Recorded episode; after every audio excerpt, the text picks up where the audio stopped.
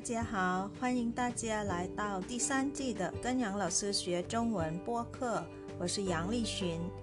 这季的中文课是专门为初级和中级学习汉语的听众朋友们设计的。初级课程是每周六更新一次，而中级课程是每周日更新一次。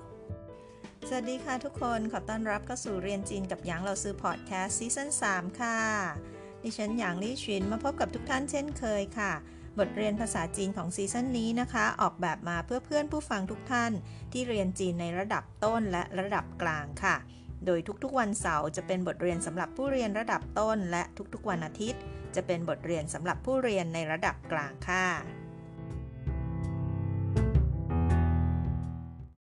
วันนี้เราออกจากสวนสัตว์ไปหาอะไรรับประทานกันบ้างค่ะ อาหารโปรดของเราซื้อและลูกเสมอมานะคะ และเราก็ไม่พลาดที่จะไปรับประทานที่เมืองจีนในทริปนี้ ตั้งแต่มื้อแรกที่เราลงจากเครื่องกันเลยค่ะ มันก็คือสิ่งนี้ค่ะ หัวกัวนั่นเองค่ะ หรือว่าคนไทยเราเรียกว่าสุกี้นะคะ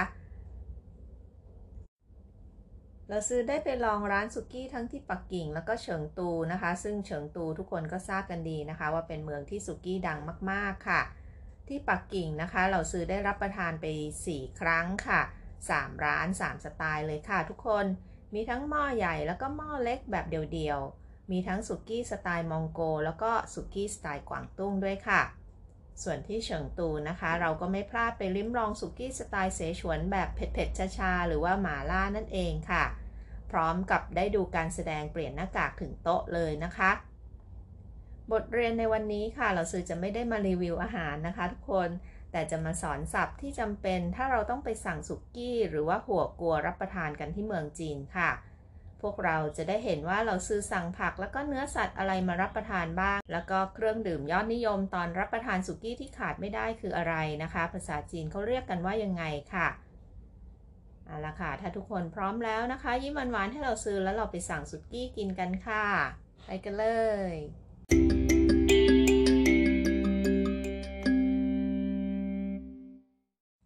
ก่อนอื่นไปดูศัพท์หลักของเราในวันนี้เช่นเคยค่ะคำว่าหัวกัว หัวกัวก็คือสุกี้นะคะ เดี๋ยวเราไปดูกันค่ะว่าพินอินของตัวนี้เขียนยังไงคำว่าหัวนะคะ ที่แปลว่าไฟนะคะ มีพยัญชนะก็คือตัว h ค่ะ ออกเสียงเฮ ส่วนสระผสมนะคะตัว u กับตัว o ออกเสียง u กับ o พร้อมกันค่ะ ได้อย่างนี้นะคะว่า u u ใส่วรรณยุกต์เสียงที่ 3 ไว้บนตัว o ค่ะ เพราะว่าตัว o มาก่อนตัว u นะคะ ตามลำดับของสระเดี่ยวในภาษาจีนค่ะ ตัวนี้ผ่านพร้อมเราซื้อกันค่ะ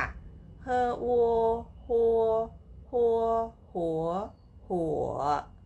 หัวหัว เดี๋ยวเราไปดูพินอินของคำว่ากลัวกันค่ะ กลัวนะคะมีพยัญชนะก็คือตัว G ออกเสียงเกอสระเดียวกับหัวเมื่อสักครู่เลยนะคะ ก็คือ U กับ O ค่ะ ออกเสียง O นั่นเองนะคะ ใส่วรรณยุกต์เสียงที่ 1 เข้าไปค่ะผ่านอย่างนี้นะคะ เกอโอัวกัว กลัว เสียงหนึ่งเลยค่ะ หัวกลัว หัวกลัวหมายถึงสุกี้ค่ะ เดี๋ยวไปดูวิธีการเขียนตัวอักษร 2 ตัวนี้กันค่ะ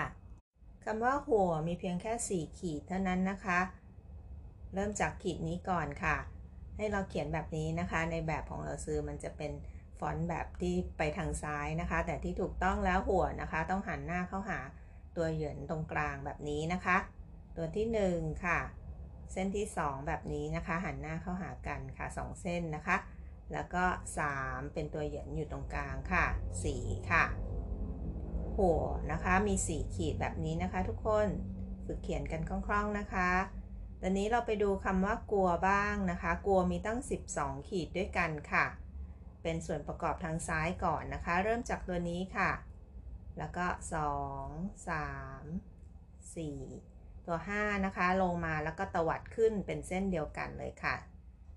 จากนั้นมาดูส่วนประกอบทางขวาค่ะทุกคน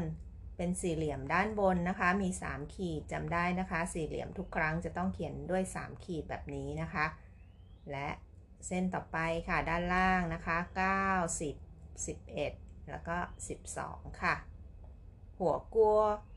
หัวกัวหมายถึงสุกี้ค่ะ หยุดแล้วฝึกเขียนให้คล่องก่อนนะคะ ก่อนที่เราจะไปเรียนรู้การสั่งสุกี้รับประทานกันค่ะ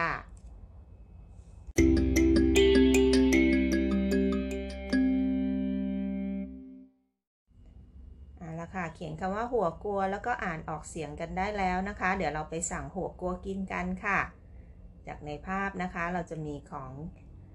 ต่างๆมากมายนะคะ ที่ได้รับประทานเป็นสุกี้นะคะ เดี๋ยวเราจะไปดูค่ะ เราจะได้เห็นเยอะกว่านี้นะคะ จากในภาพค่ะ ไปดูนะคะว่าเราจะต้องเริ่มสั่งจากอะไรเวลาเข้าไปในร้านสุกี้ค่ะ อันดับแรกเลยนะคะ พนักงานเขาจะถามเราก่อนค่ะว่า เราต้องการกัวตีอะไรค่ะ กัวตีก็หมายถึงน้ำซุปนะคะ มีให้เลือกหลากหลายค่ะ อันนี้เป็นตัวอย่างบางส่วนนะคะ ก็คือชิงทังชิงทังก็คือซุปน้ำใสๆนะคะ แต่ก็ไม่ใส่ซะทีเดียวนะคะ ก็จะมีใส่สมุนไพร แล้วก็บางครั้งก็จะมีต้นหอม มีเห็ด มีพุทราแดงแบบในภาพอย่างนี้มาให้ดูด้วยค่ะ อะ อันดับที่ 2 ก็จะเป็นหมาล่าทังหมาล่าทังก็คือเป็นซุปหมาล่านั่นเองนะคะจินทังจินทังก็คือซุปเห็ดค่ะทุกคน และสุดท้ายเป็นซุปโปรดของลูกสาวเราซื้อต้องไปทุกครั้งก็ต้องสั่งซุปนี้ตลอดเลยนะคะ เวลารับประทานสุกี้ก็คือฟันเฉียทางซุปมะเขือเทศค่ะ เด็กๆทานได้ไม่เผ็ดนะคะ เปรี้ยวๆนิดนึงค่ะ ฟันเฉียทางก็คือซุปมะเขือเทศค่ะ และหม้ออย่างนี้นะคะ ที่แบ่งเป็น 2 ช่องแบบที่เห็นในภาพนี้เขาจะเรียกว่าเยนยังกัวเยนยังกัวก็คือหม้อที่แบ่งเป็น 2 ช่องแบบนี้นะคะยวนยังจริง ๆ ก็คือเป็ดแมนดารินค่ะ ที่มันชอบชอบอยู่กันเป็นคู่ๆค่ะเขาก็เลยเอามาตั้งชื่อหม้อประเภทนี้นะคะ ว่ายวนยังกัวสุกี้หม้อยวนยังค่ะ เมื่อเราสั่งซุปเรียบร้อยละสั่งอาหารเรียบร้อยนะคะ เราก็จะได้ไปตักเครื่องปรุงนะคะ ซึ่งส่วนใหญ่แล้วก็จะเป็นบุฟเฟ่ค่ะ คิดเป็นรายหัวเหมารวมไปเลยนะคะ แล้วก็ปรุงเอาตามใจชอบเลยค่ะ เครื่องปรุงนะคะจะเรียกว่าเถียวเลี่ยว เถียวเลี่ยว ถ้าทุกคนเคยรับประทานสุดกี้จีนที่เมืองไทยลักษณะนี้นะคะ ก็จะเห็นว่าเขาจะมีเครื่องเคียงเป็นพวกผักดองอะไรมาให้ด้วย บางครั้งก็จะมีขนมหวานแบบ ถั่วเขียวต้มน้ำตาลบ้าง หรือว่าเป็นเห็ดหูหนูขาวต้มน้ำตาลบ้างนะคะ แล้วก็จะมี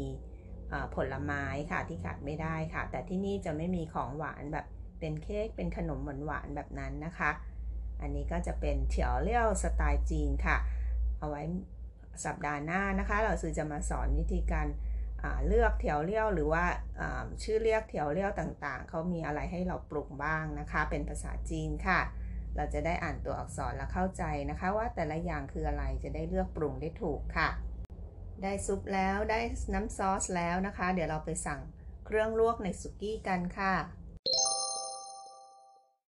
อันดับแรกเลยค่ะ ที่นั่นจะรับประทานเน้นเนื้อสัตว์ก่อนเลยนะคะ เวลากินสุกี้นะคะ ก็จะเป็นอย่างโร่กับหนิวโร่เป็นหลักค่ะ อย่างโร่ก็คือเนื้อแกะนะคะ ส่วนหนิวโร่ก็คือเนื้อวัวค่ะ เราจะรับประทานเนื้อหมูกับเนื้อไก่น้อยนะคะ แต่บางร้านก็พอจะมีให้สั่งได้ค่ะ ไปดูอันดับต่อไปค่ะ อันนี้ก็เป็นของโปรดของลูกสาวเราซื้อทั้งสองอย่างเลยนะคะ ก็คืออู่ชันโร่อู่ชันโร่ก็คือแฮมกระป๋องนะคะ แล้วก็อีกอันนะคะ ภาพทางด้านขวาดูออกไหมคะว่าคืออะไร มันคือเลือดเป็ดค่ะ ภาษาจีนจะเรียกว่ายาเสียยาเสียก็คือเลือดเป็ดค่ะ ไปดูประเภทผักกันบ้างค่ะทุกคนมีปายช่ายก็คือผักกาดขาว แล้วก็ห่าวจุกันอันนี้ที่เมืองไทยไม่มีนะคะ ผักนี้อร่อยมากค่ะหวานกรอบค่ะ อันดับต่อไปค่ะประเภทผักอีกแล้วนะคะ โอเพียนก็คือรากบัวนะคะ แล้วก็หั่นเป็นแผ่นๆแบบนี้ค่ะ โอเพียน ส่วนด้านขวานั้นก็คือตรงกวาเพี้ยนค่ะ เป็นฟักเขียวนะคะ หั่นเป็นสไลด์แบบนี้เหมือนกันค่ะ ก็จะเรียกว่าเพี้ยนนะคะ ตรงกวาเพี้ยนก็คือฟักเขียวสไลด์ค่ะ ไปดูอีกประเภทหนึ่งนะคะ ก็คือเต้าหู้นะคะ อันนี้จะเป็นอฟองเต้าหู้เขาเรียกว่าฝูจูอันนี้ก็ของโปรดลูกสาวเราซื้อค่ะ ไปทุกครั้งทานสุกี้ก็ต้องมีอันนี้เลย ฝูจูฟองเต้าหู้ค่ะ ไปดูเห็ดแล้วก็เต้าหู้เพิ่มเติมค่ะ ประเภทเห็ดรวมนะคะเขาจะสั่งว่าจุนกูพินผันคำว่าพินผันตัวนี้นะคะก็คือการแบบว่าเอาหลาย ๆ อย่างมารวมกันอยู่ในจานเดียวนะคะเขาเรียกว่าพินผัน อันนี้เป็นเป็นเห็ดรวมนะคะ ก็เรียกว่าจุนกูพินผันจุนกูก็คือเห็ดนั่นเองนะคะ เห็ดหลากหลายประเภทค่ะ อันนี้ไปดูทางขวานะคะ มีเต้าหู้สองอย่างก็คือเต้าหู้สองประเภทนะคะ ก็คือมีทั้งเต้าหู้สด แล้วก็เต้าหู้แบบชนิดที่แช่แข็งเขาเรียกว่าต้งโต้ฝูค่ะเซียนโต้ฝูก็คือเต้าหู้สด แล้วก็ต้งโต้ฝูเต้าหู้แบบแช่แข็งนะคะอันนี้ถ้าเราจะสั่งเต้าหู้รวมมิตรแบบนี้เราก็จะสั่งว่าโต้ฝูพินผันโต้ฝูพินผันก็คือเต้าหู้รวมนั่นเองค่ะ ค่ะ เดี๋ยวเราไปดูประเภทเส้นกันบ้างนะคะ มีเนื้อมีผักมีเต้าหู้มีเห็ดพร้อมแล้ว ไปดูประเภทแป้งแป้งเส้นเส้นบ้างค่ะเฟินซื่อเฟินซื่อก็คือวุ้นเส้นค่ะ ส่วนทางขวานี่ของโปรดเหล่าซื้อนะคะเขาเรียกหมอหยู่ซื่อหมอหยู่ซื่อก็คือหัวบุบเป็นเส้นๆค่ะ เป็นทำจากหัวบุบนะคะ หมอหยู่ซื่อถัดมาค่ะประเภทเส้นอีก 2 อย่างก็คือราเมียนราเมียนก็คือบะหมี่แบบใช้ดึงมือนะคะ ส่วน อีกอันหนึ่งก็คืออูด้งที่เราชอบรับประทานกันนะคะ ก็เรียกว่าอูตงเมียน อูตงเมียน อูด้งค่ะ ถัดมาค่ะไปดูของประเภทแป้งบ้างนะคะ อันนี้ค่ะเช่าปิงเช่าปิงอันนี้คนจีนก็นิยมรับประทานกับสุกี้นะคะ แทนข้าวหรือว่าหมั่นโถอะไรพวกนี้นะคะเช่าปิง ถ้าให้เราซื้อแปรตามที่เราซื้อเข้าใจก็คล้าย ๆ กับเป็นขนมเปี๊ยะที่ว่าไม่มีไส้นะคะ เป็นแป้งล้วนๆแล้วก็มารับประทานกับสุกี้ได้นะคะ เป็นอาหารประเภทแป้งค่ะเชาปิ่ง แต่ถ้าแปลตามตัวอักษรคำว่าเชาตัวนี้ก็แปลว่าอบหรือว่าปิ้งย่างนะคะ แล้วก็ปิ่งก็คือแป้งค่ะ ก็คือเป็นแป้งอบนั่นเองค่ะ สุดท้ายค่ะขาดไม่ได้ก็คือเครื่องดื่มนั่นเองนะคะ เครื่องดื่มยอดนิยมนะคะที่นิยมรับประทานคู่กับสุกี้ เพราะว่าสุกี้นั้นร้อนนะคะ ก็จะต้องมีเครื่องดื่ม ชนิดที่คลายร้อนอย่างเช่นส่วนเหมยทังส่วนเหมยทังก็ช่วยดับร้อนได้นะคะ เป็นน้ำบวยค่ะทุกคนส่วนอีกอันนึงนะคะ เหลียงฉา ก็คือเป็นพวกชาสมุนไพรต่างๆ ค่ะ เหลียงฉายอดนิยม 2 ยี่ห้อนี้เลยค่ะ หวังเหล่าจีหรือว่าเจียตัวเป่า ก็เป็นชาสมุนไพรค่ะรวมๆว่าเหลียงฉาดนะคะนั่นแหละค่ะจบแล้วนะคะ เราสั่งสุกี้รับประทานกันที่เมืองจีนได้แล้วใช่ไหมคะ เริ่มจากสั่งน้ำซุปก่อน แล้วก็สั่งเครื่องมาลวกสุกี้นะคะ แล้วเราก็จะไปตักเครื่องปรุงน้ำซอส รวมถึงอาหารประเภทแป้ง แล้วก็น้ำเครื่องดื่มก็สั่งเป็นแล้วนะคะ ตอนนี้ก็รับประทานให้อร่อยค่ะ เดี๋ยวเรากลับมาทบทวนและฝึกอ่านคำศัพท์เมื่อสักครู่นี้กันนะคะ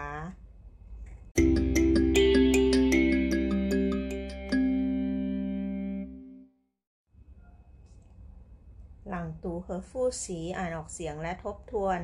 ศัพท์วันนี้เยอะหน่อยนะคะ ตั้งใจและฝึกอ่านไปพร้อมๆกันค่ะ พร้อมนะคะไปกันเลยค่ะหัวกัวหัวกัว หัวกัว สุกี้ค่ะ ไปดูเครื่องปรุงในสุกี้นะคะคำแรกค่ะกัวตีกัวตีกัวตี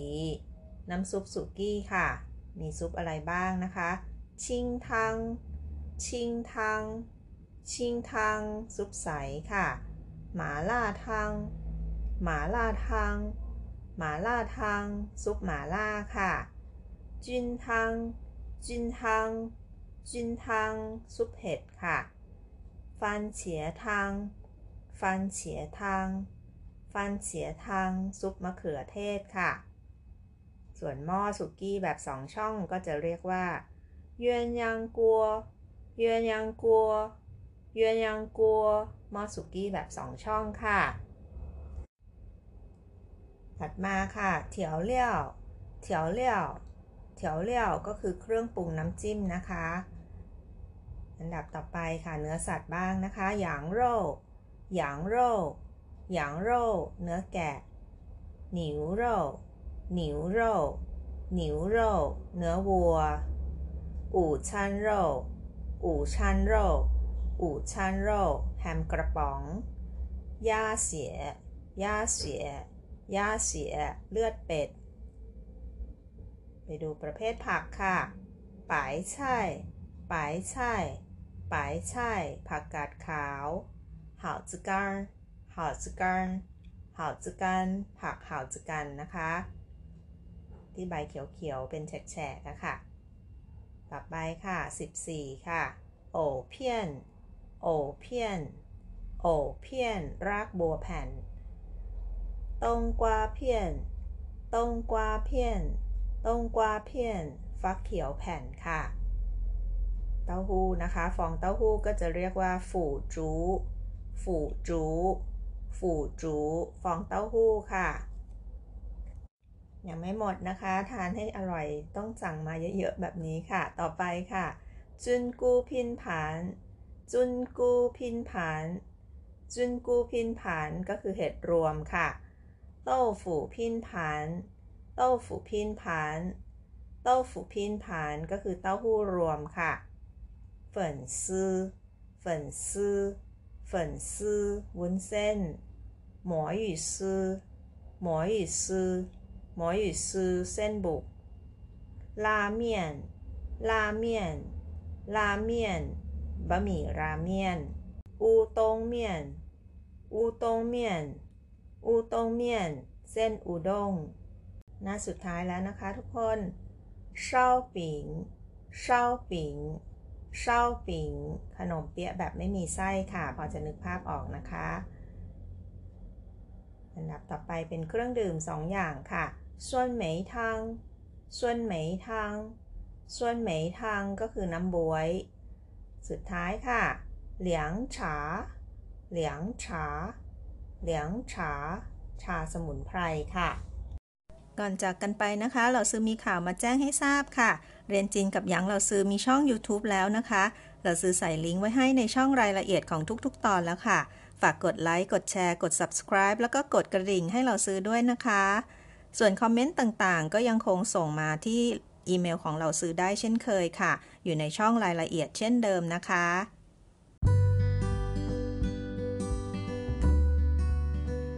这就是今天的课了，感谢大家收听，跟杨老师学中文。我学习，我聪明，我快乐，เย้ฉันเรียน ฉันฉลาด ฉันมีความสุข เย้